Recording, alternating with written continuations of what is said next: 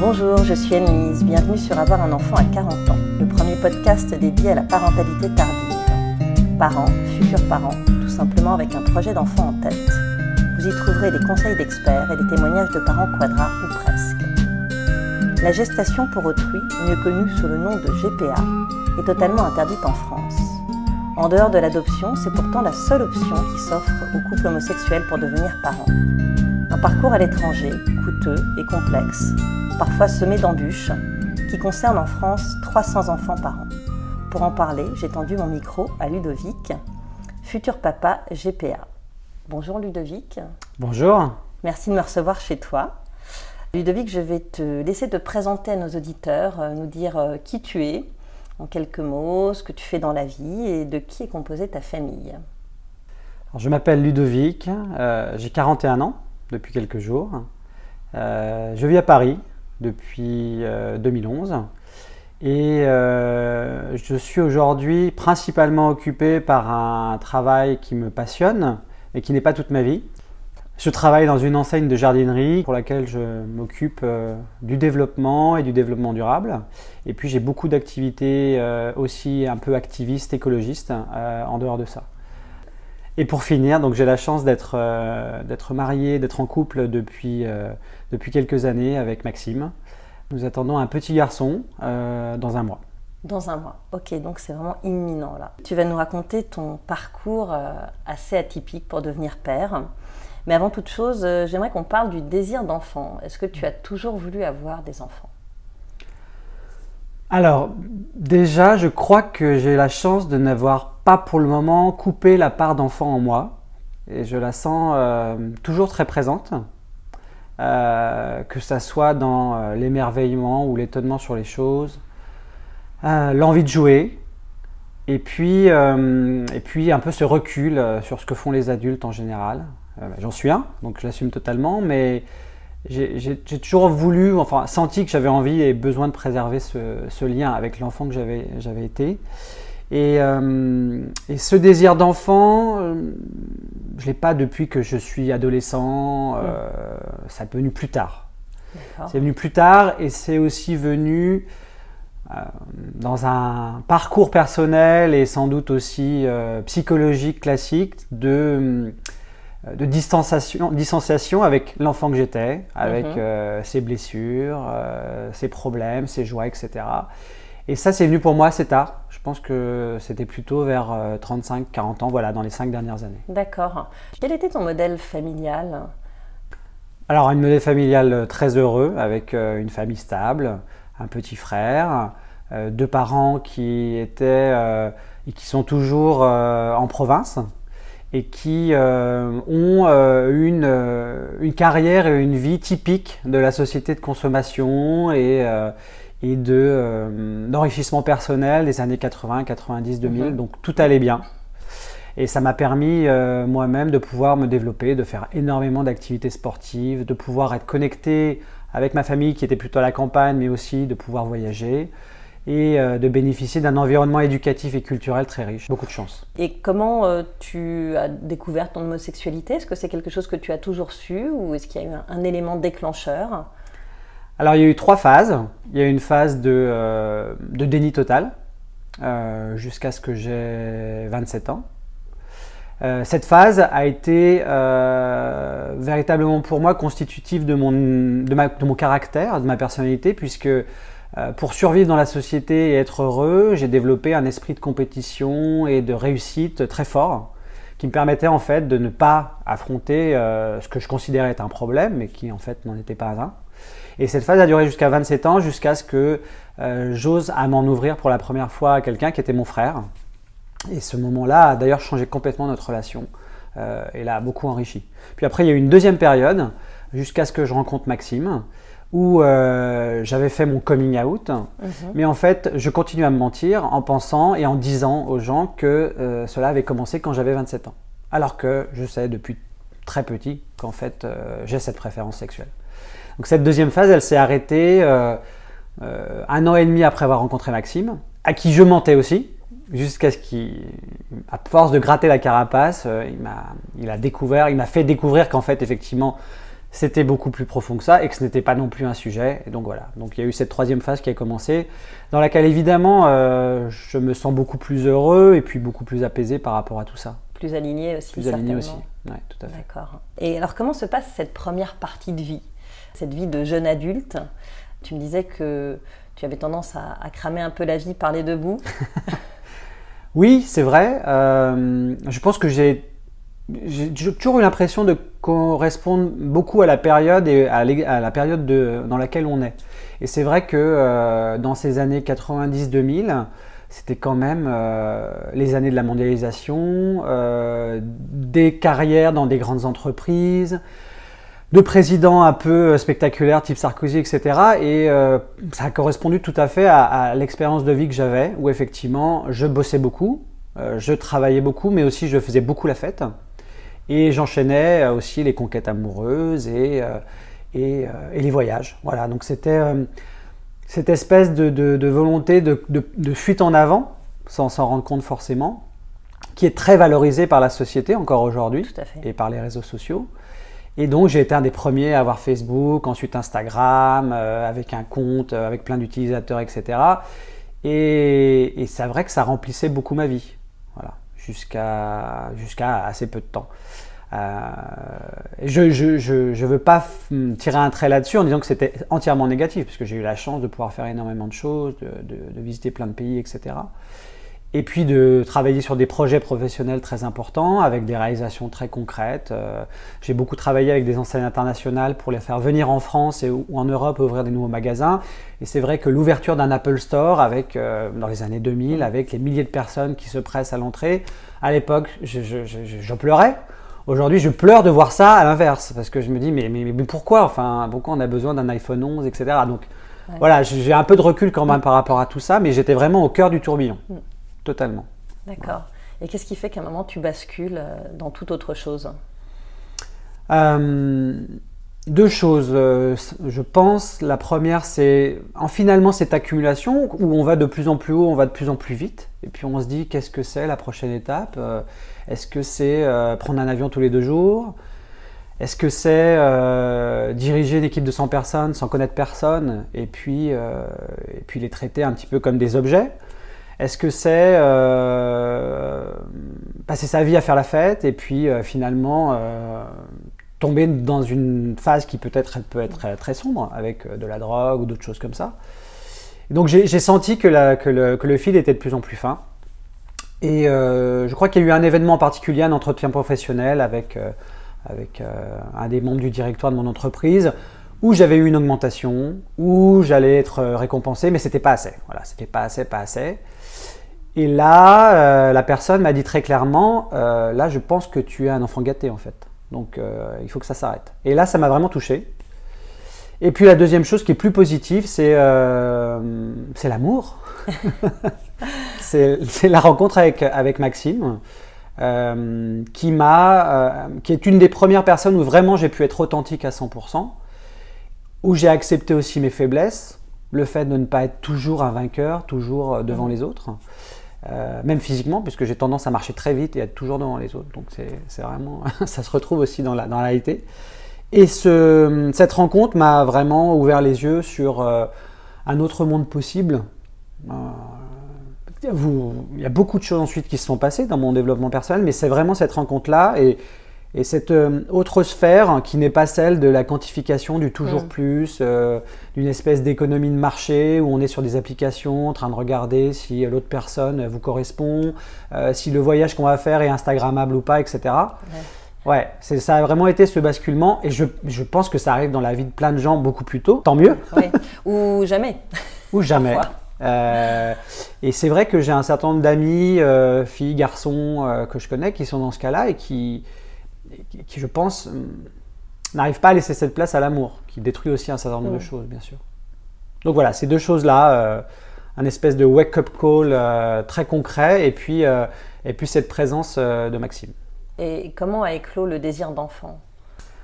Alors le désir d'enfant, il a éclos d'abord dans ma tête tout seul comme une des dernières euh, manifestations de mon ancien moi qui était euh, ah oui il faut faire un truc en plus un nouveau projet euh. et donc je me suis lancé tout seul, en fait, sans en parler à Maxime, dans une recherche de coparentalité, qui est quand même une option très compliquée, mais qui existe. Euh, de pouvoir concevoir un projet d'enfant avec une autre femme avec qui on n'est pas en couple, ou un autre couple de femmes, ou un autre couple euh, hétérosexuel avec peut-être des problèmes de fertilité. et donc je me suis inscrit à un, site pour cela et j'ai commencé à avoir quelques profils. Coparents, c'est ça? Voilà, c'est ça. Et puis, on était en vacances avec Maxime entre Noël et le jour de l'an, et je lui dis, je lui donne l'information. Et là, euh, la réaction a été assez brutale, genre, mais de, mais de quoi tu me parles? Euh, On n'en a jamais parlé, euh, c'est un changement de vie total. moi aussi, j'ai envie d'avoir un enfant, mais pas du tout de cette manière-là. Et donc là, je me suis rendu compte que j'avais fait une connerie et qu'il fallait reprendre un peu tout, tout à zéro. Donc, euh, Oui, parce que la coparentalité, c'est quand même assez particulier et ça fonctionne pas toujours. Enfin, en Bien tout sûr. Cas de, oui, c'est un schéma compliqué où dès le début, il y a 2, 3, 4 personnes autour de l'enfant avec euh, euh, des schémas de vie qui peuvent aussi être des schémas où il y a des séparations ou des déménagements. Et cette notion de, de coéducation à distance euh, qui est, scellé par un contrat? Oui, comment ça se passe? Tout à fait, c'est signé par un contrat, euh, signé par les différents participants. Et c'est vrai que les quelques témoignages que j'ai pu avoir en discutant ou en rencontrant une ou deux personnes euh, ont, été compliqués. Mais à l'époque, dans ma tête, le, le, besoin d'une maman, d'une figure maternelle, était beaucoup plus fort qu'aujourd'hui. Et j'avais pas encore travaillé, on va dire, me questionner par rapport à tout ça. Et justement, alors comment t'es-tu questionné par rapport à ça? Quel besoin as-tu euh, as envie de combler avec ce désir d'enfant? Alors, ce désir d'enfant, euh, moi je le vois comme un projet de vie euh, qui permet de, de, devenir une meilleure personne. Je, je, le répète et je le pense vraiment. par cette, ce changement de dimension par rapport à l'égoïsme qu'on peut avoir par rapport à soi, euh, au fait de s'occuper de quelqu'un d'autre, de l'aider à devenir autonome aussi.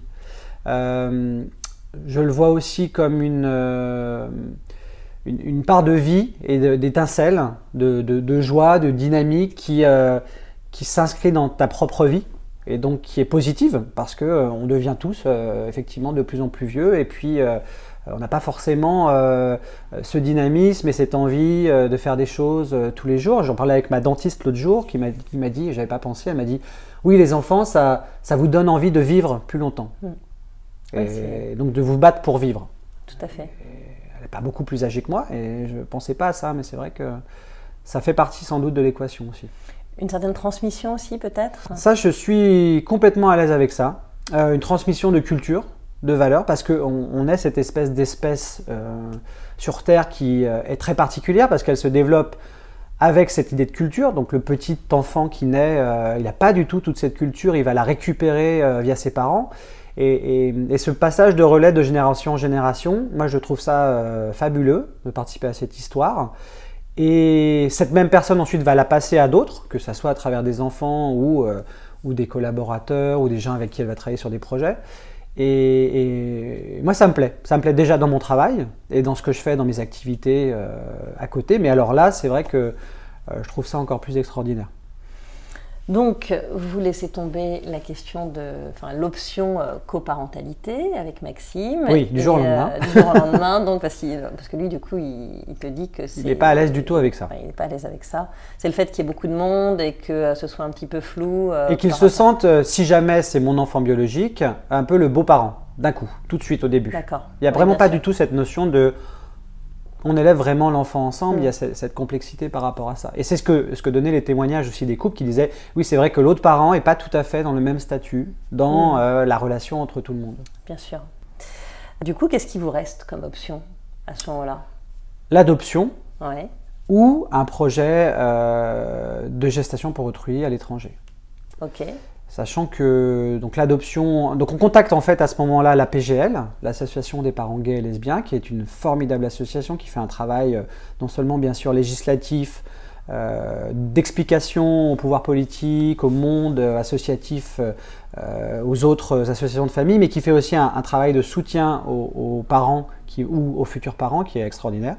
On la contacte et on discute avec notre correspondant des différentes options qui nous indique clairement que l'adoption en France est très longue et très compliquée pour des couples homosexuels parce que les commissions départementales d'adoption euh, ne sont pas euh, formés avec des, membres qui euh, sont exempts d'homophobie. Voilà, il n'y a pas cet aspect-là. Et que les procédures d'adoption en France, même pour les femmes seules, ça a mis beaucoup de temps en fait à devenir quelque chose d'acceptable pour l'État et la société.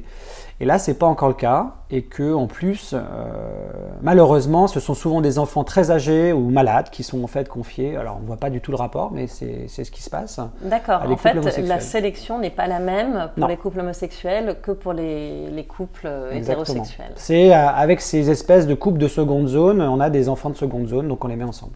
C'était, euh, c'est clairement. Il y a encore du travail. Hein. Oui, il y a encore du travail. Et, en plus, ça dépend de chaque conseil départemental, donc euh, ça peut être très, euh, très discriminant d'une région à mmh. l'autre, euh, pour des raisons inexpliquées.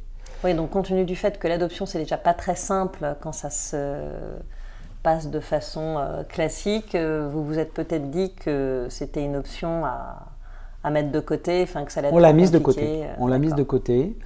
Mais on la met pas forcément de côté pour peut-être, si jamais on, veut avoir un deuxième enfant.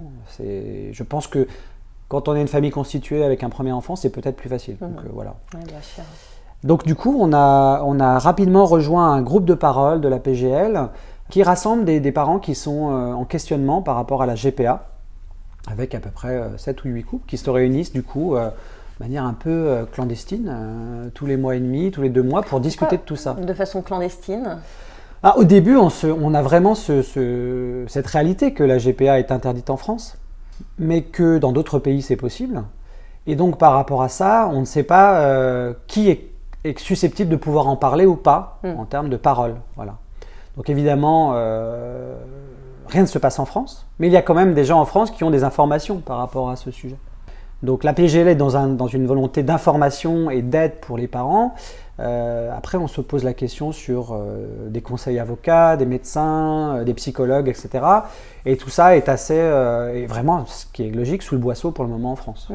Oui, parce qu'en fait, quand on entame une GPA, il faut quand même trouver des relais en France, notamment chez les psychologues, les médecins, etc. Il faut pouvoir obtenir des feuilles de soins, donc il faut trouver des gens qui sont... des alliés, qui sont des alliés, voilà, et qui sont prêts à vous aider. Donc j'imagine qu'il y a tout un réseau euh, qui est, organisé autour de ça. Oui, tout à fait. Il y, a, il, y a, des gens qui ont la conviction et puis aussi euh, le courage, parce que euh, c'est pas forcément reconnu aujourd'hui, d'accompagner les, les, parents d'intention là-dessus. Donc du coup, on a, on, a, on a rejoint ce groupe et ça a été vraiment un parcours très humain dans ce sens-là, parce qu'il y avait tout de suite cette solidarité avec, avec les six autres couples. qu'on a beaucoup échangé sur, on, a beaucoup consulté aussi euh, différents conseils. On a aussi consulté aussi à l'étranger. Et puis, euh, de toute façon, pour nous, euh, il y avait, un, souci de, légalité dans le pays qui était important et, et de, normalité sociale dans le pays. Pour, pour être plus précis, on ne voulait pas faire ça dans une situation où l'aspect économique allait être prépondérant et allait créer des situations très inégalitaires, par exemple en Inde ou en Ukraine. Voilà, il y a des, des possibilités dans ces pays-là. Ou au contraire, euh, l'aspect légal était euh, pas clair du tout, mhm. et donc euh, avec des risques sanitaires pour la mère porteuse qui étaient potentiellement importants. Donc du coup, il reste en fait deux pays principalement, le Canada et les États-Unis. Ok. Donc moi, je ne suis pas particulièrement pro-américain, mais bon, il faut quand même reconnaître que dans les certains États américains où c'est en place, c'est extraordinaire parce que c'est à la fois euh, super clean d'un point de vue médical, parce que la réputation des cliniques et des médecins euh, dépend de leur taux de réussite et de leur, euh, leur capacité à accompagner les projets. Donc voilà, c'est vrai que c'est vrai, c'est un projet aux États-Unis qui fait partie d'un marché, mhm. qui est un marché médical, qui s'applique à tous les autres cas médicaux d'ailleurs, et qui garantit de l'efficacité et, et, du service, mais qui est en même temps quand même un produit, ça c'est sûr. Hmm. Voilà. Donc on parle de dollars euh, dès le début. Euh, oui, les mères porteuses sont rémunérées aux États-Unis alors qu'elles ne le sont pas au Canada. Je crois qu'elles sont juste défrayées. Tout à fait. Voilà. D'accord. après, euh, nous, on aime beaucoup la Californie, donc euh, du coup, on s'est orienté très vite vers. Vous avez allié l'utile à l'agréable. C'est vrai, c'est vrai, c'est vrai, c'est vrai, tout à fait. Et donc, on a, on a, on est rentré, on a décidé de rentrer dans ce process aux États-Unis, mais c'est vraiment un process où on rentre étape par étape. En fait, on a l'impression d'avoir cette énorme montagne au début, qui est effrayante parce que pour des sommes qui sont mises en route, pour la complexité des démarches, etc. Mais en fait, euh, sur les conseils de la PGL, on a tout de suite décomposé la démarche et on a commencé donc par la recherche d'une clinique. Fait. D'accord, donc ça, on va, on va, parler justement des grandes étapes de la GPA. Donc la, la première, en tout cas quand tu fais ça aux États-Unis, c'est de trouver la clinique. Et pourquoi c'est crucial le choix de cette clinique, du coup? Alors c'est crucial d'abord parce qu'elle détermine l'état où se passe euh, grosso modo euh, la, la, plupart des étapes de la GPA, parce que c'est beaucoup plus pratique quand même. C'est Crucial aussi parce qu'en fonction du profil de la clinique, les degrés d'exigence sur euh, la capacité de la donneuse d'ovocytes et de la mère porteuse euh, sont différentes. Mhm. Donc ça va aussi peut-être avec le prix, mais en tout cas il y a un degré d'exigence qui, est, différent. Et puis c'est aussi euh, une, un, composant très, très important pour ensuite choisir l'agence qui en général, les agences sont plutôt autour des cliniques ou en proximité des cliniques. En tout cas, c'est là où les projets se passent le mieux parce qu'il y a une proximité. On était très attaché à cette notion de proximité ensuite, une fois qu'on avait choisi la géolocalisation. D'accord, oui. Euh, pour, pouvoir, simplifier les choses. Pour simplifier les choses et avoir toujours cet aspect humain. C'est-à-dire que les gens avec qui on allait faire le projet puissent se voir régulièrement. Euh, alors les composantes, il faut quand même les détailler pour ceux qui ne connaissent pas. Donc il y a la clinique mhm.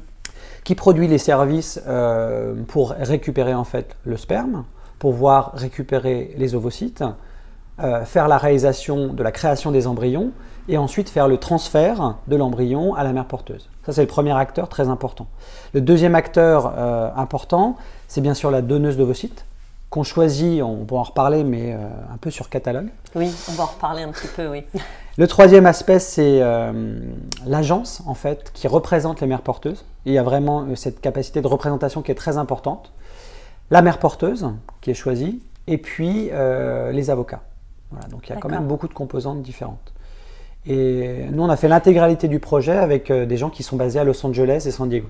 D'accord. Ça vous a pris combien de temps, à partir du moment où vous avez choisi la clinique, jusqu'à la grossesse? Euh, Un an. D'accord, c'est une année. Et, c'est un rythme classique pour une non, c'est plutôt court. C'est plutôt, une hein. bonne nouvelle que ça soit passé aussi vite. Euh, alors je ne sais pas si c'est parce que je suis un maniaque de l'organisation et des plannings ou parce qu'on a eu beaucoup de chance. Mon expérience me ferait dire qu'on a eu beaucoup de chance. Parce qu'au final, on a beau vouloir tout planifier, euh, ça se passe jamais comme on veut. Et donc, euh, Alors tu vas nous raconter ça un peu dans le détail justement. donc le choix de la clinique est fait. Mm. Ensuite, comment choisissez-vous votre donneuse? Tu parlais de, catalogue, c'est vrai que c'est un, petit peu l'idée qu'on a de, de, la chose.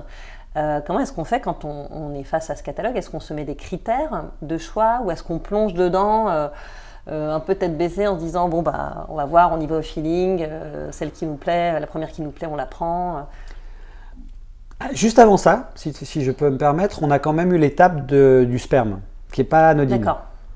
On fait un spermogramme en France, on se rend compte, comme malheureusement apparemment beaucoup d'hommes entre 30 et 40 ans, que notre taux de fertilité est très bas vraiment en dessous des critères de l'OMS, mais qui est quand même suffisant puisqu'il suffit d'un seul spermatozoïde pour une fécondation in vitro euh, de ce type. Et puis, euh, et puis ensuite, on, euh, on va aux États-Unis pour faire le prélèvement de sperme. Donc là, c'est quand même le folklore à l'américaine parce que la réalité, c'est qu'on va dans une petite salle pour euh, donner son sperme, mais quand même, la clinique fait pour que ça soit un événement. Donc, il y a une petite photo, euh, on a un petit cadeau. C'est beaucoup plus sympa que dans les centres de PMA en France, quoi. Ah ben, je sais pas, mais en tout cas, euh, c'était super positif. Oui, d'accord. C'est donc, c'est carrément une fête. C'était une fête, et d'ailleurs, c'est le même jour où on a fait ça et où Maxime m'a demandé en mariage. Donc, c'était vraiment un, jour assez extraordinaire. Mais la partie clinique était, était géniale. On rencontre tous les professionnels qui vont s'occuper de soi le docteur, les infirmières, etc. Et puis tout le monde est aux États-Unis, évidemment, dans un esprit euh, amazing. Euh, oui, tout est incroyable. Mais c'est vraiment une étape quand même importante parce que qui est tout à fait réalisable pour un couple d'ailleurs en amont d'un projet. On peut aller aux États-Unis, donner son sperme, ça coûte quelques milliers de dollars, même pas, euh, je crois que c'est 1500 dollars dans la plupart des États, ce qui est une petite somme mais qui peut toujours être, on congèle son sperme et puis on attend de voir si on peut aller plus loin dans le projet. Donc ça, cette étape, elle se fait vraiment, euh, d'accord, je la voyais un peu plus tardivement moi, mais elle se Elle fait... peut se faire euh, tout, tout de suite, d'une fois qu'on a signé le contrat avec Mm. la clinique en fait. Et donc vous choisissez euh, de donner votre sperme l'un et l'autre. Voilà, exactement. L'idée, c'est quand même de congeler, de faire congeler des embryons pour la suite aussi. Tout à fait. Et Et, de de maximiser pouvoir, aussi les chances d'avoir des embryons viables. voilà. Est-ce qu'à ce moment-là, vous avez un petit peu cette discussion sur qui va donner son sperme en premier? Enfin, quels embryons on va utiliser Ça peut être le hasard aussi, ça peut être, euh, bah, on prendra l'embryon euh, qui se porte le mieux. euh, Tout à fait. Euh, nous, dans notre couple, et c'est quelque chose que je vais garder un petit peu pour notre intimité, mais on avait un sujet effectivement par rapport à père biologique, pas père biologique. Donc du coup, on n'a pas fait au hasard. On n'a D'accord. pas fait au hasard. Ok. Mais c'est vrai que euh, on peut faire euh, tout à fait les deux. euh, les, les- les combinaisons sont Et puis laisser le hasard un peu fait. choisir Ouais, ouais, le exactement. moment, au moment où il faut faire le transfert. exactement. Ok. Euh, D'accord, donc le prélèvement de sperme, et puis on arrive au choix de la donneuse. Oui.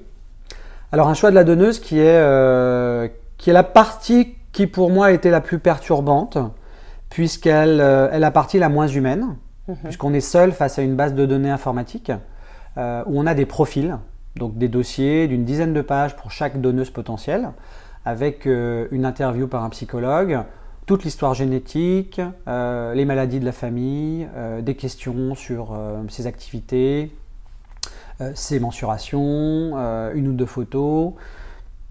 Voilà, c'est vraiment très très détaillé et au début évidemment on cherche à atteindre le Graal, donc à avoir quelqu'un qui véritablement le, le- le plus de profils positifs, euh, d'aspects positifs dans son profil. Qui, qui va cocher toutes les cases. Il va cocher sorte. toutes les cases. Donc on se retrouve vraiment un petit peu comme sur Tinder euh, au début, euh, en swipant et en, en essayant de, de, de- de se projeter en fait par rapport à un idéal. Et on a fait ça pendant un mois.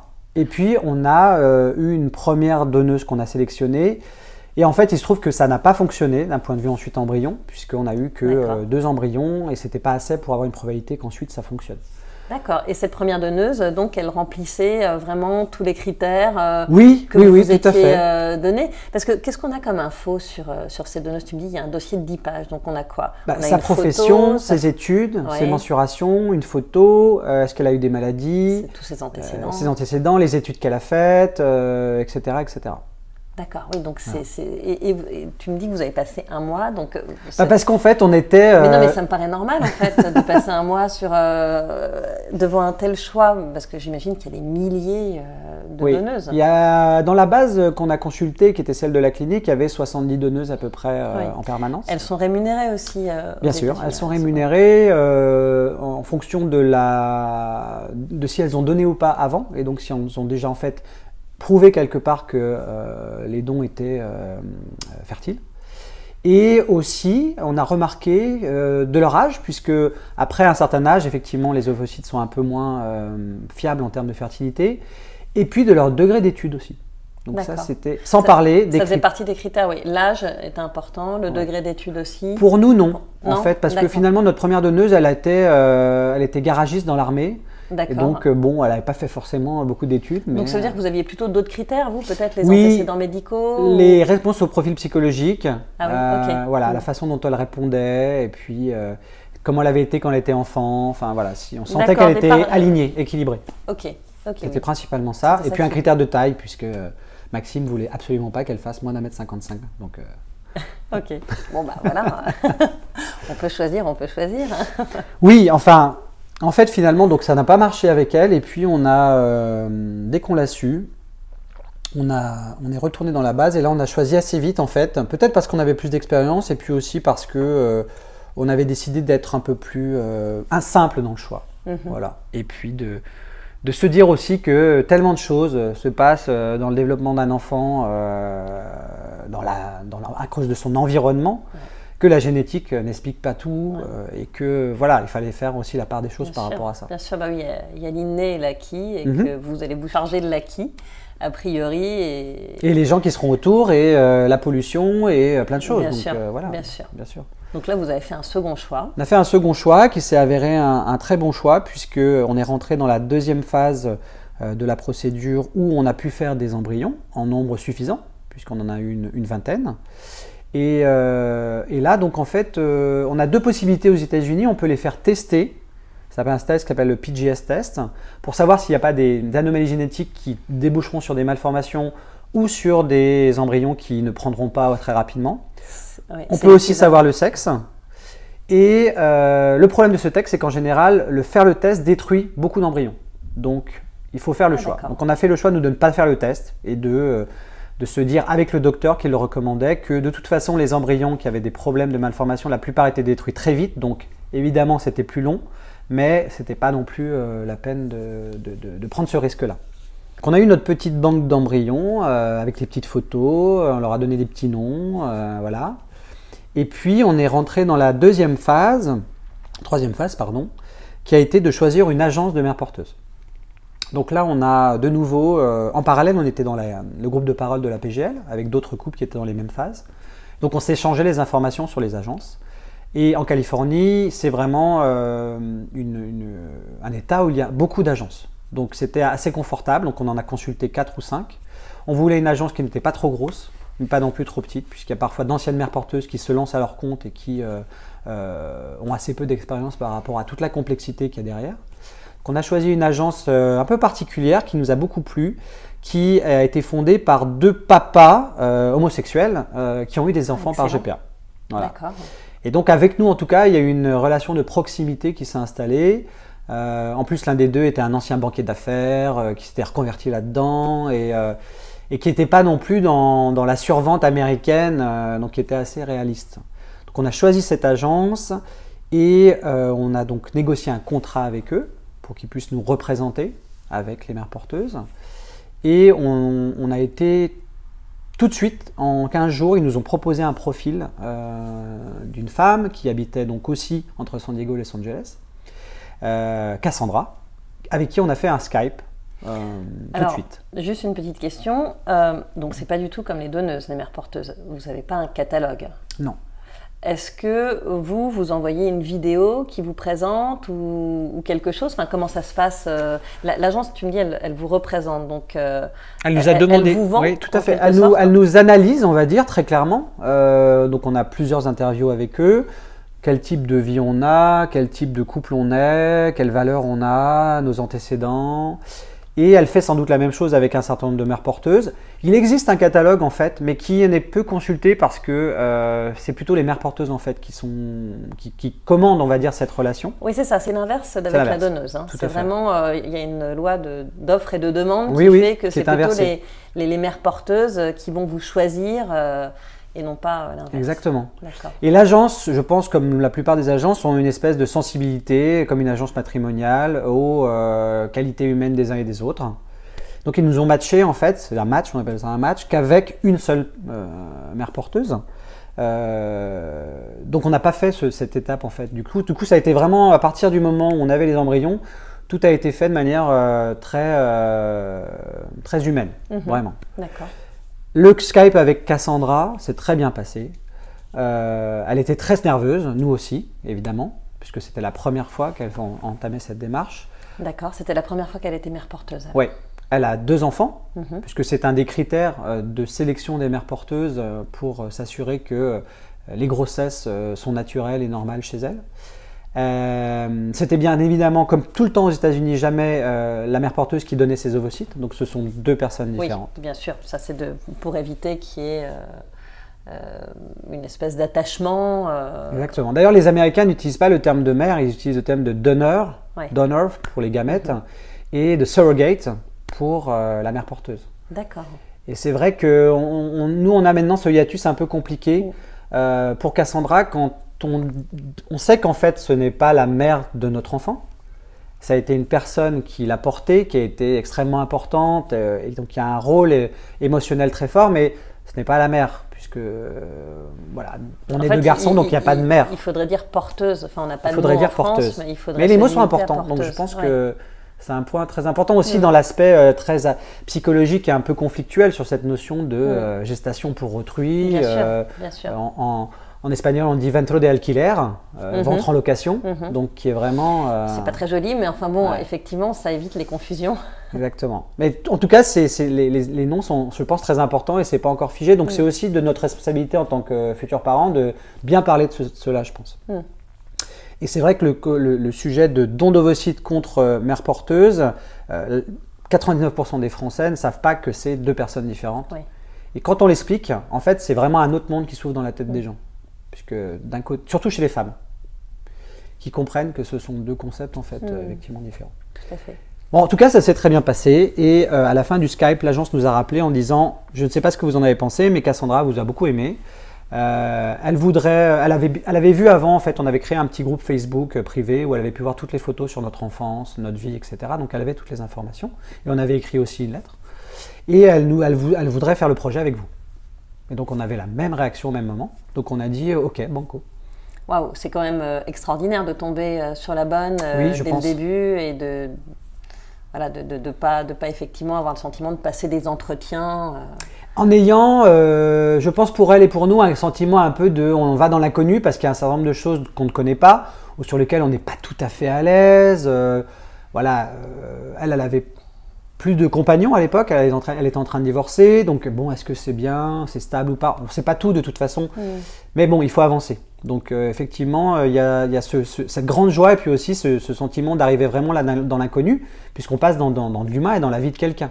La donneuse d'ovocytes, on n'en a plus entendu parler ensuite, elle était anonyme, tandis que là, c'était quelqu'un Oui. avec qui on allait passer euh, pas mal de temps. Bien sûr. Et a priori, vous n'allez pas entretenir des relations avec la donneuse d'ovocytes. hein. Alors, Non. Peut-être qu'un jour votre enfant demandera à la rencontrer, mais Voilà, euh, il, il demandera ça, je pense, en tout cas à la connaître. Euh, à ce moment-là, elle a la possibilité, via une base anonymée, de dire oui, je suis d'accord ou non.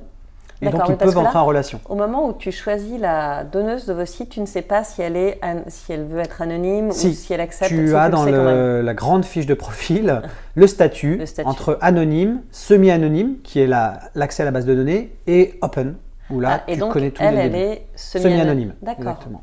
Donc elle a, elle a le choix de dire euh, oui ou non au moment où l'enfant euh, veut rentrer en contact avec elle. Exactement.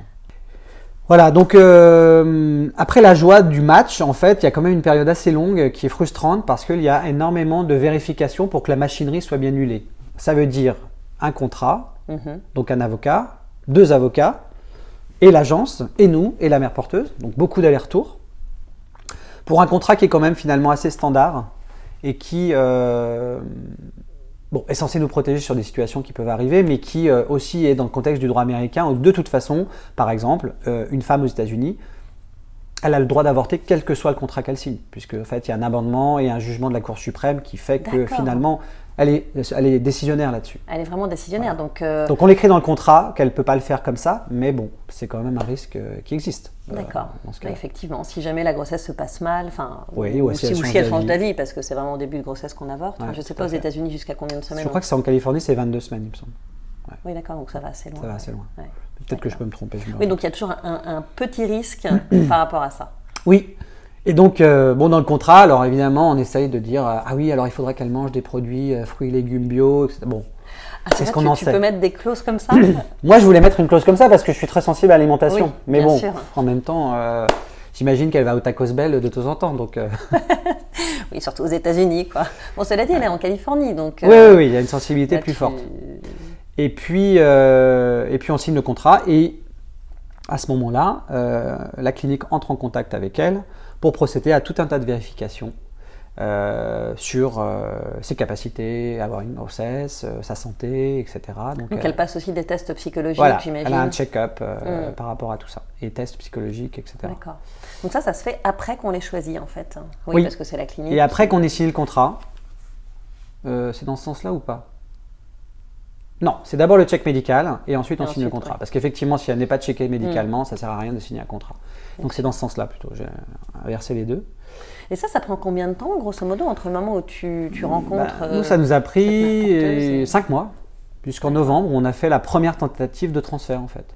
Ok. Voilà. Parce qu'ensuite, il faut qu'effectivement elle soit préparée, donc en prenant des médicaments euh, par rapport Oui, à ses elle a cycles. une stimulation. Exactement. Et, euh, et donc ça s'est passé la première fois en novembre. Voilà. Là c'est très très très très très euh, émotionnel puisque euh, bah, c'est comme. euh, oui, c'est, donc ça se passe à la clinique, évidemment, avec toute l'équipe qu'on avait déjà vue avant.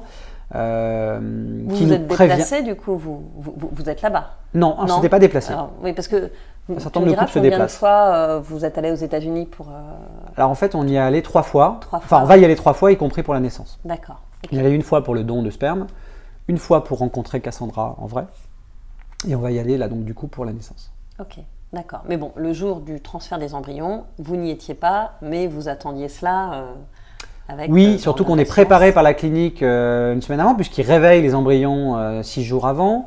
Ils les font se développer un petit peu, ils voient où ils en sont et ils sélectionnent celui qui leur paraît être le, le plus intéressant. Et donc le transfert a lieu.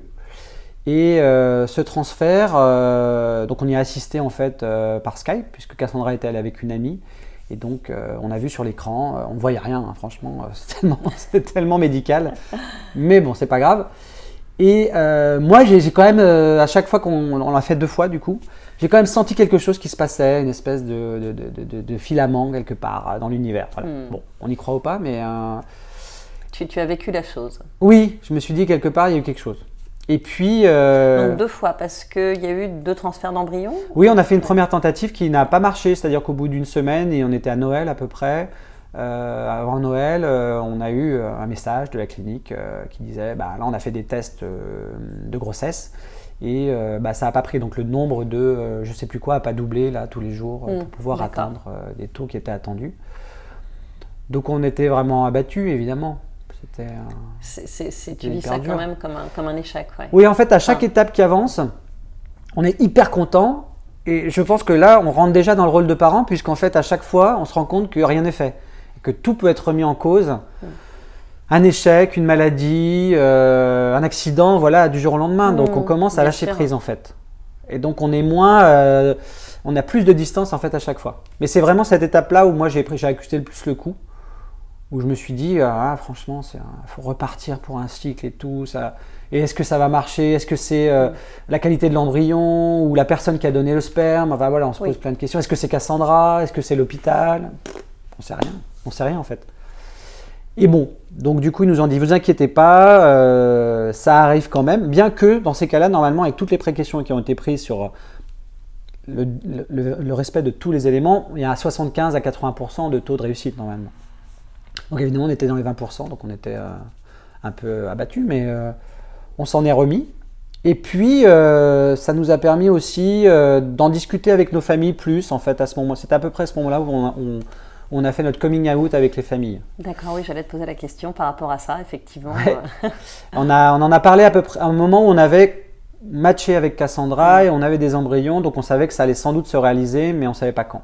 Hmm, C'était pas la peine d'en parler avant, en fait. Non, parce que le sujet est tellement euh, clivant et euh, compliqué et que euh, voilà, on a besoin d'avoir toutes nos forces, quoi, de pas se retrouver avec des obstacles de gens qui nous aiment mais qui peut-être se posent des Mm. questions, qui viennent complexifier encore notre psychologie à ce moment-là. Donc on en a parlé juste à ce moment-là, ouais, pas avant. Et comment les familles ont, ont accueilli la nouvelle? Ma famille, bon, bah, puisque je les connais plus, en tout cas, mon père et ma mère, euh, c'était vraiment très intéressant. Euh, au début, ça a été très compliqué pour eux à comprendre, puisque d'abord, ils avaient ce, ce- ce hiatus entre la mère porteuse et la donneuse qu'ils ne connaissaient pas. Mhm. Euh, ma mère est très féministe, donc pour elle, c'était un sujet aussi compliqué. Ouais. Et, et puis, euh, voilà, donc ils, étaient, ils voulaient pas trop non plus s'impliquer émotionnellement parce que c'était tellement un peu extraterrestre que euh, c'était vraiment, vraiment compliqué. Alors qu'un autre, d'un autre côté, ce sont des gens qui adorent les enfants, qui s'occupent euh, de- d'enfants de mes cousins depuis 10 ans parce que euh, mon frère et moi n'en avions pas jusqu'à maintenant. Donc voilà, mais c'était encore quand même l'homosexualité, le fait que je suis homosexuel, etc., a toujours été un- très compliqué à- à accepter peu à peu. D'accord. Et en fait, euh, à partir du moment où on a été enceinte, enfin quand Cassandra était enceinte, il y a eu une rupture. Et là, en fait, ils se sont euh, vraiment euh, rendu compte que ça arrivait. C'est en plus au même moment où on s'est marié avec Maxime. Et je pense que pour eux, après c'est mon analyse, mais est-ce que ces facteurs de normalité étaient très importants voilà, donc là, le mariage, c'est une fête où il y avait aussi la famille, mes oncles et Mhm. tantes, etc.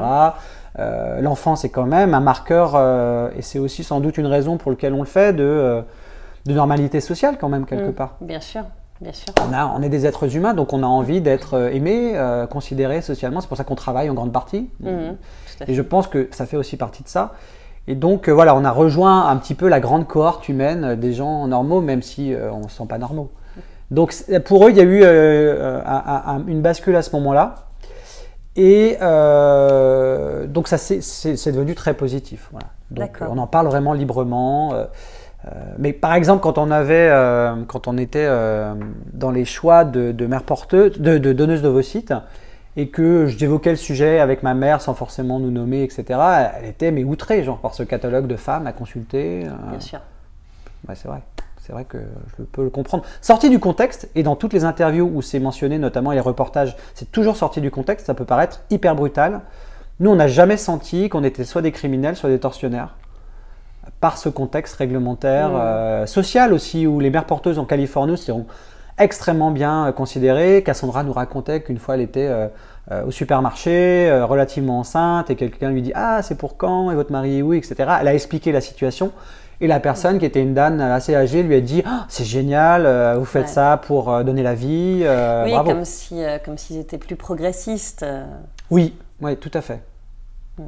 Et, et donc, on est, quand on est aux États-Unis, on a rencontré la maman de Cassandra. Elle était aussi hyper positive. Donc, c'est vraiment la société est très différente. Même si j'ai lu récemment que 56% des Français étaient favorables à la GPA, euh, ce qui est extraordinaire puisqu'il y a 5 ans, c'était moins de la moitié.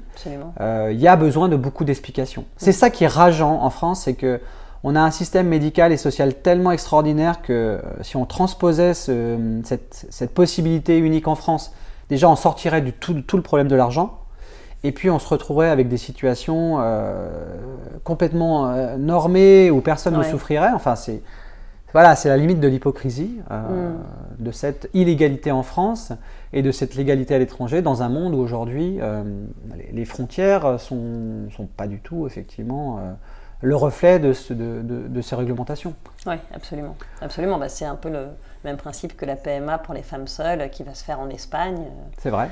avec tout le tourisme PMA, alors que ça pourrait très bien se faire en France. Oui, oui, Mais qu'il y a des mentalités encore euh, bien sûr. qui ont encore un peu de mal à évoluer. Oui. Oui, oui, c'est vrai. Et c'est dommage que ça soit même pas euh, possible d'un point de vue expérimental. Alors, je mais voilà, peut-être qu'il faudrait euh, tenter une expérimentation encadrée euh, qui en France qui permette de Mm. sortir des tabous, etc. Mais c'est vrai que les sujets, on a tendance à les prendre dans le blanc ou noir. Donc, il se passe rien et ensuite, il faut que tout le monde puisse y avoir accès. Donc, ça bloque beaucoup de choses. Oui, bien sûr. Mais bon, ça, ça va forcément évoluer ou un pays en Europe va peut-être se réveiller et se rendre compte que c'est que c'est un, un marqueur de progrès. euh, Et donc là, ça fera sans doute euh, euh, bouger les lignes. Après, ça reste quelque chose d'extraordinaire. Donc, euh, donc il, faut, il faut vraiment bien l'encadrer, effectivement. Et, et c'est- c'est- c'est c'est quand même, ça reste quand même très Mm. compliqué dans les étapes, bien sûr. Bien sûr. Alors, euh, donc, tu, tu me disais que tu en parlais à ta famille. Euh, peu de temps après, vous- il y a ce second transfert. Oui, au mois de février, qui fonctionne. D'accord. euh, qui fonctionne. Et donc là, on rentre dans une joie immédiate, mais aussi une autre phase d'anxiété qui est euh, est-ce que l'enfant va être euh, euh, bien? Est-ce que euh, Cassandra va le supporter? Comment ça va se passer? Comment elle va réagir? Est-ce que euh, les, premières, euh, les premiers ultrasons, euh, les premières consultations de gynéco vont bien se passer? Donc voilà, tout un tas. Donc on vit beaucoup la grossesse à ce moment-là. On se pose beaucoup de questions aussi. C'est là où commencent les questions sur qu'est-ce qu'être père, quel type de père je veux être. Mm. Euh, comment j'endosse ce rôle, comment, je le, comment euh, mon conjoint va aussi l'endosser. Euh, voilà, donc on constitue vraiment beaucoup, beaucoup de discussions à ce moment-là. Beaucoup de lectures aussi, enfin de mon côté, moi je lis Ouais. beaucoup. Maxime pas trop parce qu'il préfère être dans l'expérience de réalité. Moi j'aime beaucoup lire, donc j'ai lu extrêmement beaucoup de bouquins. On parle énormément avec des couples hétérosexuels ou homosexuels qui ont eu des enfants. donc on, rentre vraiment dans une grossesse pendant les, les 9 mois. On connaît énormément de choses sur la femme d'ailleurs. Enfin, j'ai encore lu la semaine dernière euh, la description de l'accouchement, c'est quand même, euh, c'est quand même euh, quelque chose. C'est sûr, c'est vrai. Et, on- et- et donc on, on le, on, comprend beaucoup tous ces éléments-là quand même. Et on a envie d'accompagner. Oui, de vivre au plus près ce qui se passe. Est-ce qu'à ce moment-là, vous vous posez aussi la question de l'âge ou pas du tout? Parce que vous avez donc euh, 40 ans, euh, Oui. plus ou moins 40 ans l'un et l'autre. Non, on n'a pas vraiment. Ça vraiment jamais été vraiment un sujet. Pourquoi? Parce que euh, dans la famille de Max, son papa a 15 euh, ans de plus que sa mère. Donc il, il est assez âgé en fait. Il a eu, il a eu Maxime quand, quand, il avait plus de 40 ans. Euh, et jamais, on en a parlé, du coup, ça n'a jamais été un sujet. Il y a aussi cet aspect où aujourd'hui, à 40 ans, j'ai vraiment l'impression que les gens ont, 30 ans. Enfin, je regarde les photos de mon père à 40 ans, c'est il y a quand même un poids de la vie qui, apparaît, on a l'impression physiquement beaucoup mm. plus fort. Et puis, euh, et puis euh, j'ai jamais eu trop peur de cet aspect quand tu auras 60 ans, il aura 20 ans. Parce que non, je sais pas, c'est peut-être de l'optimisme ou. Euh, oui, ou une question qui vous a tout simplement pas, pas effleuré. Pas effleuré, non. Par contre, j'ai beaucoup valorisé le fait d'avoir de l'expérience, moi j'aurais été un très mauvais père à 25 ans. Tu t'es dit que cette maturité, elle est forcément. Euh, oui, et puis, et puis à 25, 30, 35, on est dans ce tourbillon de la vie où on a besoin de se prouver qui on est, d'avoir une accession professionnelle, euh, etc., qui prend beaucoup de temps. Et euh, moi, un des seuls enseignements que je, de tous les livres que j'ai pu lire ou des discussions, c'est il faut donner ce temps à l'enfant. Absolument. On ne peut pas considérer qu'on euh, va être un super papa ou une super maman en, faisant plus de choses, en ayant un agenda super organisé, parce que on peut le faire, mais ça va se transformer dans des, des situations de conflit ou de stress euh, avec l'enfant ou dans son couple qui sont évitables, vraiment. Mais il faut redonner du temps. Et j'aurais pas été capable de le faire à 25 ans ou à 30 ans, parce que j'aurais eu l'impression de passer à quelque chose, à côté de quelque chose d'autre. Euh, donc voilà, pour ça. Oui, tout à fait. Mais d'ailleurs, les parents tardifs euh, sont connus hein, pour être plus, plus engagés, plus disponibles euh, auprès de leurs enfants. Oui, je pense. On a hein. effectivement un peu sa carrière derrière soi. Et puis nous, moi, avec Maxime, on a la chance d'avoir pu mettre un petit peu d'argent de côté, ce qui nous a permis de faire le projet, et puis aussi de ne pas avoir ce stress-là. Donc du coup, euh, c'est vrai que c'est...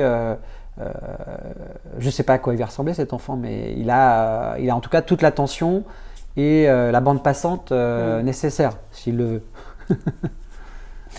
ok. Donc, euh, cette grossesse se passe bien. J'imagine que vous attendez quand même les trois mois. Bien sûr. Euh, oui, oui, on en a parlé qu'après les trois mois. On était encore plus, plus en plus prudent à chaque étape. Et euh, elle s'est passée bien, oui. Après, il y a eu un petit un petit, une des analyses de sang en fait qui était pas bonne, donc on n'a pas su c'était un faux vrai résultat, etc. Donc en fait, à partir du troisième mois, euh, Cassandra a été aussi vue par un médecin euh, à risque, pour les grossesses à risque. Donc, ce qui était quand même très stressant parce qu'à chaque fois, les consultations duraient longtemps. Euh, on a assisté à la première en anglais. En fait, c'était pas une très bonne idée parce qu'à distance, on se stresse plus qu'autre chose et on comprend rien. Et donc, bon, voilà. Et en même temps, tout ce processus nous a fait, moi, m'a fait beaucoup évoluer en me disant, quel que soit cet enfant, qu'est-ce qu'il a, de la façon dont il naît, on l'acceptera parce que vraiment, on a fait tout ça pour ça et c'est une vie humaine qui arrive. Et euh, sur le, sujet euh, de, par exemple, euh, la trisomie, mhm. on était très différents au début. Maxime, pour lui, était capable d'avoir cette expérience.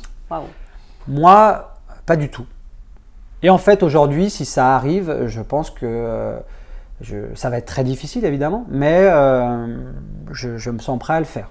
Voilà. D'accord, oui, ça c'est un, grand pas quand même, effectivement. Euh, oui, alors je le dis aujourd'hui, après, euh, évidemment, j'espère pour lui et pour nous que ça n'arrivera pas, mais le, quand ça sera là, ça sera sans doute quelque part très compliqué, mais ça ne sera pas non plus une catastrophe comme mm. ce que j'aurais pu penser avant.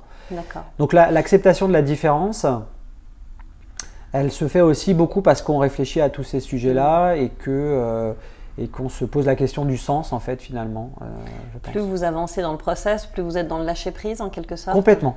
Complètement. Complètement. Euh, et puis parce qu'on se rend compte que on va devoir de toute façon défendre cet enfant contre des attaques contre sa différence.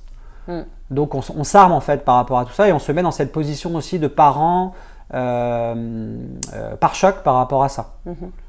Parce qu'on a discuté effectivement avec des couples qui ont dit qu'à l'école, c'était pas toujours évident, euh, dans la vie de tous les jours non plus, par rapport aux questions de l'enfant non plus. Donc voilà, donc on va, on va s'affronter à tout ça. Et moi, c'est un peu comme mon homosexualité en fait depuis quelques années. je le prends comme une chance dans le sens que c'est euh, vivre une diversité. Euh, alors en même temps, je reste un homme blanc euh, qui a de l'argent, qui vit à Paris, voilà. Mais le, sujet du féminisme, par exemple, je suis beaucoup plus sensible aussi à cause de ça, parce que parce qu'on vit la diversité et pour, potentiellement la, la, différence et les problèmes qui peuvent aller avec. Donc dans ce rôle aussi de parents protecteurs et est capable de vivre cette diversité, c'est très important de, le, de l'assumer dès le début, je mhm. pense, quand on fait euh, un projet d'enfant avec une famille homoparentale. Ça, c'est, c'est clair. On ne peut pas penser que tout va aller bien, même si on habite dans un arrondissement de Paris ou qu'on est entouré par des gens super. Il y aura euh, des moments euh, très durs hmm. où l'enfant peut tout à fait le vivre très mal. Bien sûr. C'est, c'est possible. Hmm. C'est possible. Donc aujourd'hui, à un mois de l'accouchement, mhm. Cassandra va bien. Cassandra va bien, elle est très heureuse de sa grossesse. Elle, est, euh, elle a pris 14 kilos, elle est très contente parce qu'elle se trouvait trop maigre. Euh, ça se passe très bien avec ses deux enfants aussi. Donc, on a rencontré quand on est allé la voir. On a passé un week-end entier avec eux trois. D'accord. Euh, c'était important pour eux aussi de comprendre qui étaient les papas, pourquoi le bébé n'allait pas rester. Mhm, mhm, bien sûr. Voilà. Et pour nous, c'était aussi important de, de, nouer une relation plus intime avec Cassandra pour pouvoir parler d'elle et imaginer son rôle dans la vie future de l'enfant. Parce que euh, si elle veut avoir un rôle, euh, comme pourrait avoir euh, une nourrice ou une marraine, elle l'aura. parce que tout s'est bien passé. On n'est pas dans le cas où ça s'est mal passé, où il n'y a pas eu mm. d'atome crochu, donc il n'y a aucune raison. voilà, on est dans une relation affective avec elle. Et donc, donc on, a créé cette, cette, relation intime avec elle qui est très importante. Voilà et qui, euh, et qui lui permet aussi de bien passer sa grossesse. Donc tout se passe bien. Dans un mois, c'est prévu pour le moment dans un mois, après ça peut être un peu plus tôt, donc euh, on va devoir s'organiser, mais euh, ces deux premières grossesses étaient à terme, donc voilà. on va aller aux États-Unis pour passer dans cette nouvelle phase. Vous y allez quelques jours avant la date prévue d'accouchement? Oui, on y va dix jours avant la date prévue d'accouchement, qui est elle-même prévue une semaine avant le terme, puisque les docteurs préfèrent ne pas prendre de risques. Ils considèrent que pour euh, euh, les Américaines, c'est plutôt la 39e semaine où il y a le moins de risques en termes de, euh, d'accidents à la naissance, etc.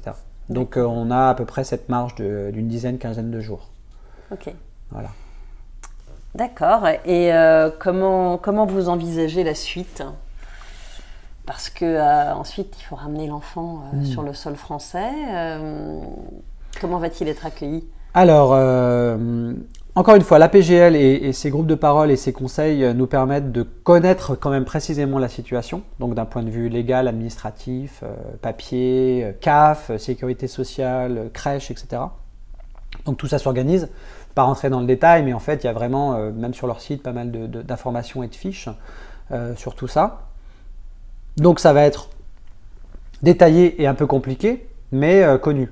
Donc sur cet aspect-là, il n'y a pas de, on n'a pas vraiment d'appréhension euh, mhm. majeure.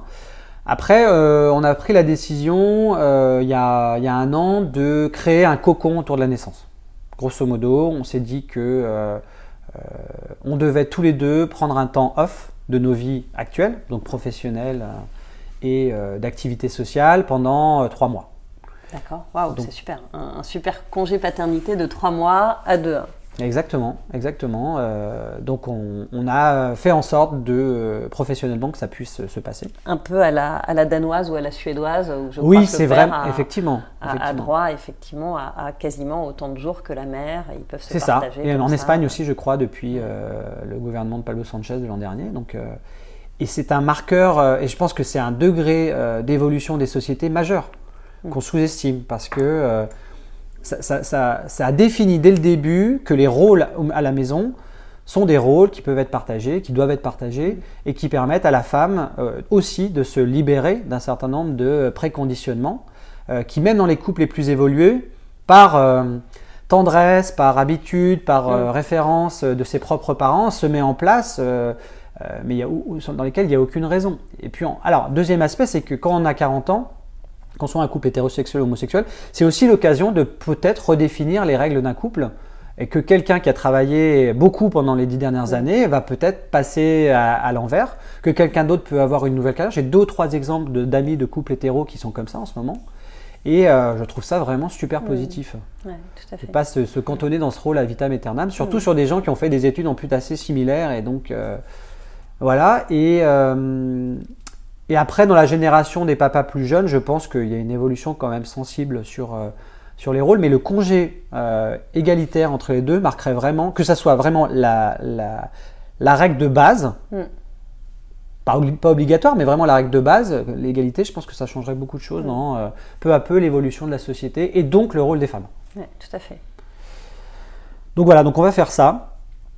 Et euh, donc on n'a pas de, de nounou ou de crèche pendant les trois premiers mois. Euh, on va avoir l'enfant ne vient pas tout seul dans les familles homoparentales. Hein. il est souvent très accompagné par les grands-parents euh, ou par d'autres personnes qui sont proches. Donc là, ça sera le cas. Oui, comme dans les couples, enfin dans les familles tout à fait. voilà, donc on oublie aussi ce, côté-là, hein, qui, multiplie les rôles et les références de l'enfant.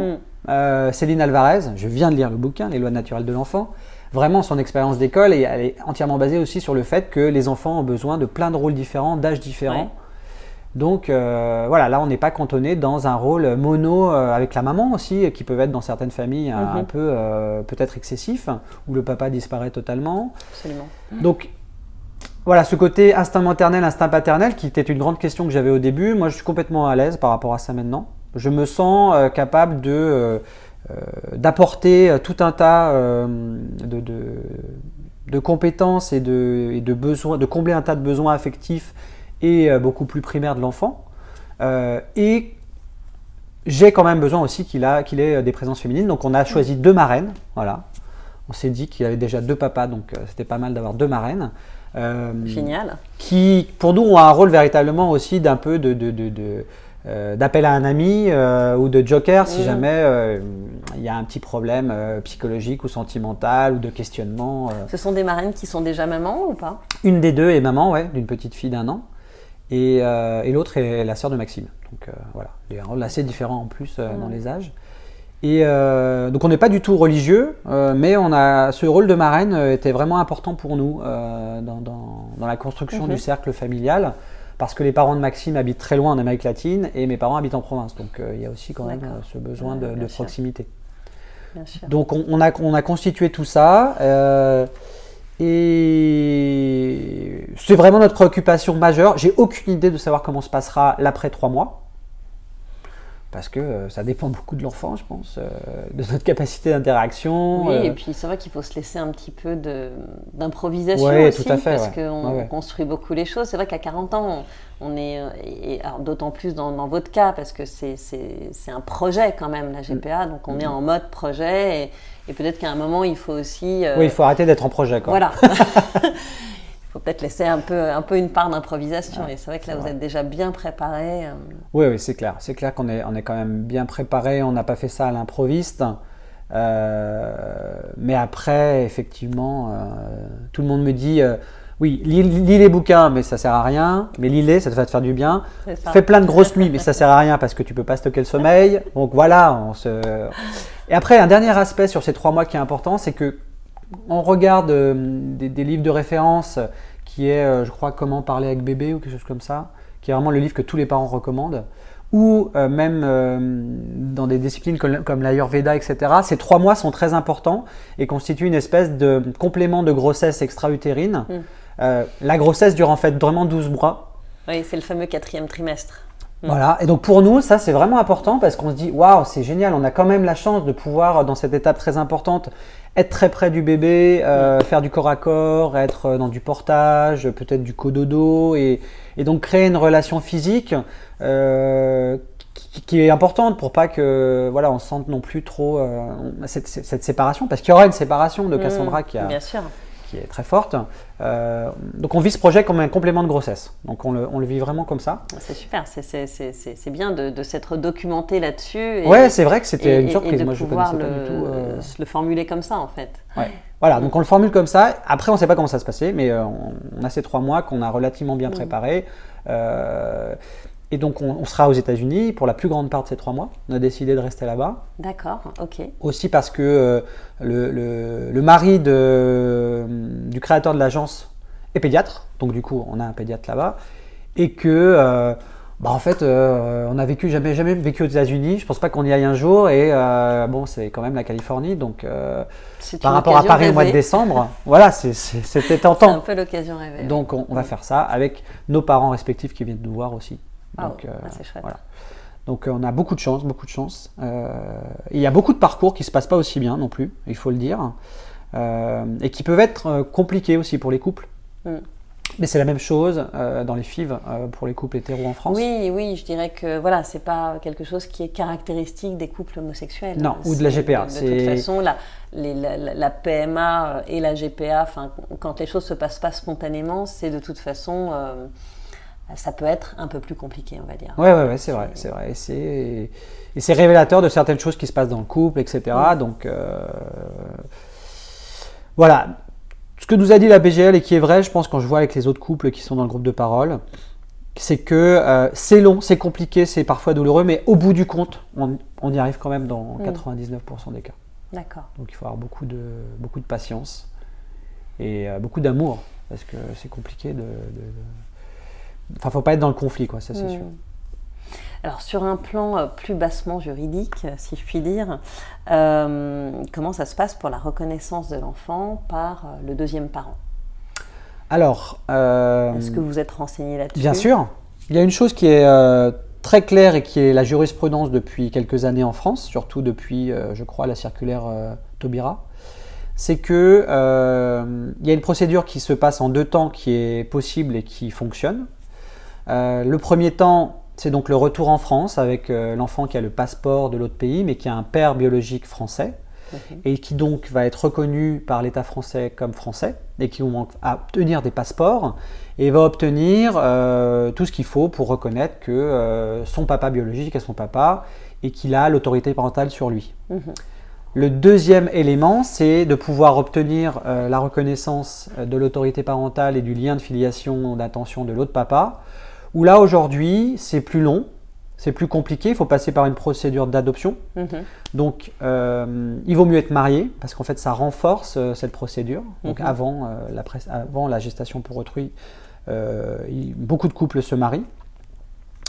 Et cela est délivré au bout de grosso modo un an de mémoire avec une procédure, avec un avocat français où on a la reconnaissance. Donc voilà, donc c'est quand même compliqué et assez douloureux et insécure pour l'autre papa, puisqu'il peut se passer quand même des choses euh, un peu tristes pendant cette période euh, dans bien la sûr, vie. Bien sûr. Donc euh, un décès ou une séparation ou voilà, enfin il se passe des choses. Et un an, c'est vrai que c'est quand même long. C'est quand même long.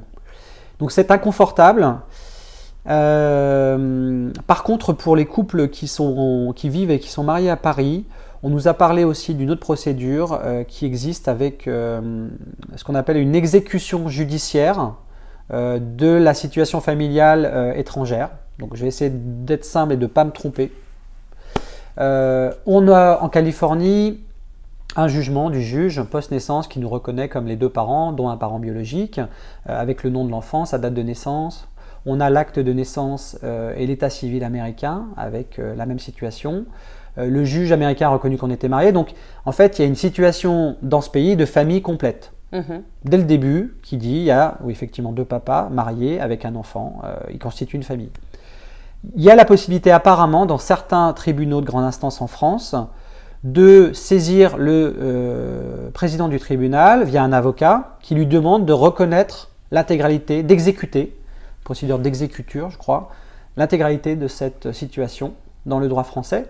Et donc le procureur peut exiger de l'état civil français qu'il le fasse en direct. D'accord, et ça, ça permet de gagner une étape en fait. Ça permet de gagner une étape, euh, c'est beaucoup plus court, je crois, 4 à 5 mois.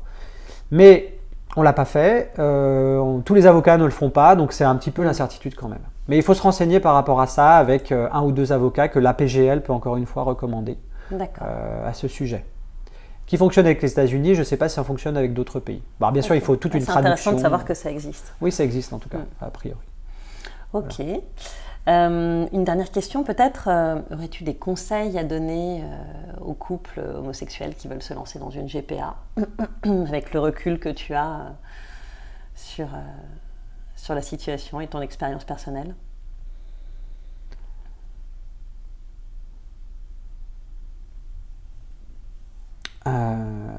Je pense que un des conseils que je donnerais, c'est de beaucoup parler avec, euh, avec son conjoint, avec sa conjointe, euh, avec euh, des structures, des familles, des, gens aux États-Unis. Voilà, d'être dans cette. savoir que ça va être un projet basé sur des discussions. Et donc de ne pas partir avec des idées reçues et surtout de ne pas rester dans sa tête là-dessus. parce que le projet qu'on a aujourd'hui, il n'a rien à voir avec le projet qu'on avait il y a deux ans dans notre connaissance, notre appréhension du rôle de père, euh, de la place de l'enfant, de notre relation de couple. Donc c'est un projet euh, transformant. Euh, donc il faut, il faut être prêt à ça. C'est vraiment, c'est vraiment un projet qui, demande de, se remettre en question sur les concepts voilà, de, de transmission, de filiation, du rôle du père, du rôle de la mère du type d'éducation qu'on veut, qu'on veut avoir, etc. Voilà, c'est vraiment ça, je pense qu'il faut faire. C'est euh, beaucoup de dialogue. Oui, voilà. Et ce qui fait de ce projet son, sa grande humanité, en fait. Hmm. Parce qu'on est en relation avec euh, d'autres personnes en continu. Et donc, euh, ça n'a rien à voir avec je commande un bébé sur un catalogue. c'est impossible. Bien sûr, oui. Et ça, c'est. On se plante complètement. Un cliché qui a encore la vie très dure. Et euh, voilà, c'est pour ça qu'on fait cette interview aujourd'hui hmm. aussi, c'est pour essayer de, casser un peu ça. Mais effectivement, c'est une expérience beaucoup plus humaine hmm. euh, qu'on peut l'imaginer. Bien sûr, bien sûr. Donc je le, recommande euh, aux couples qui peuvent le faire. Et puis l'aspect financier est quand même un aspect qui me choque encore. oui, alors j'ai oublié de te demander, mais ça vous a coûté combien? En tout, le budget qu'on a pour, pour toutes les étapes, c'est 130 000 euros. Donc c'est euh, le prix d'une maison, on va dire. Donc ce c'est pas accessible à tous euh, les budgets. Après, je pense qu'il faut aussi, euh, il faut aussi voir avec certaines banques, il y a des possibilités d'avoir des emprunts. et, donc c'est voilà, il faut à ce moment-là l'assumer et puis trouver l'agence avec la bonne personne qui le fait. Mais c'est tout à fait possible. C'est tout à fait possible. La procédure aux États-Unis est plus chère qu'au Canada. Au Canada, c'est beaucoup moins, moins, cher, ça doit être 60 à 80 000 euros. Mhm. Euh, c'est un peu moins organisé aussi, c'est plus long, il y a moins de garanties, voilà, il y a plus d'incertitudes, mais c'est tout à fait euh, aussi acceptable. Et, euh, et, voilà, et donc c'est vrai que c'est un aspect quand même aujourd'hui très important. Sachant que cette somme est très décomposée entre tous les acteurs. Donc, euh, euh, aux États-Unis, par exemple, la mère porteuse ne peut pas dépendre de l'aide sociale euh, de l'État, donc mhm. elle doit avoir un certain niveau de revenus quand même. Et, en fait, finalement, la somme qu'elle perçoit, qui va être de 40 000, 45 000 dollars, déjà à l'échelle des 9 mois de grossesse, c'est pas tant que ça. Hein, mhm. et puis, ça leur permet de, créer des projets de vie. Hein. Dans notre cas, Cassandra va pouvoir euh, commencer une école d'infirmière euh, grâce à ça, mais c'est pas non plus quelque chose qui vont leur permettre d'aller se la couler douce à Palm Springs pendant 25 ans. Hein. Oui, bien sûr. Donc euh, ça, reste, ça reste une part qui est voilà qui crée pas un fossé entre, entre, entre nous. Merci Ludovic de nous avoir confié ton histoire. Ton témoignage nous montre qu'au-delà des fantasmes qu'elle suscite, la GPA peut être éthique, bienveillante, solidaire et tout simplement le fruit d'une histoire d'amour. Merci à vous, chers auditeurs et auditrices, de nous avoir écoutés. J'espère que ce podcast vous a intéressé, qu'il vous a inspiré et peut-être même déculpabilisé. Pour poursuivre les échanges et la discussion, je vous invite à nous rejoindre sur notre page Facebook. À très bientôt sur Avoir un enfant à 40 ans.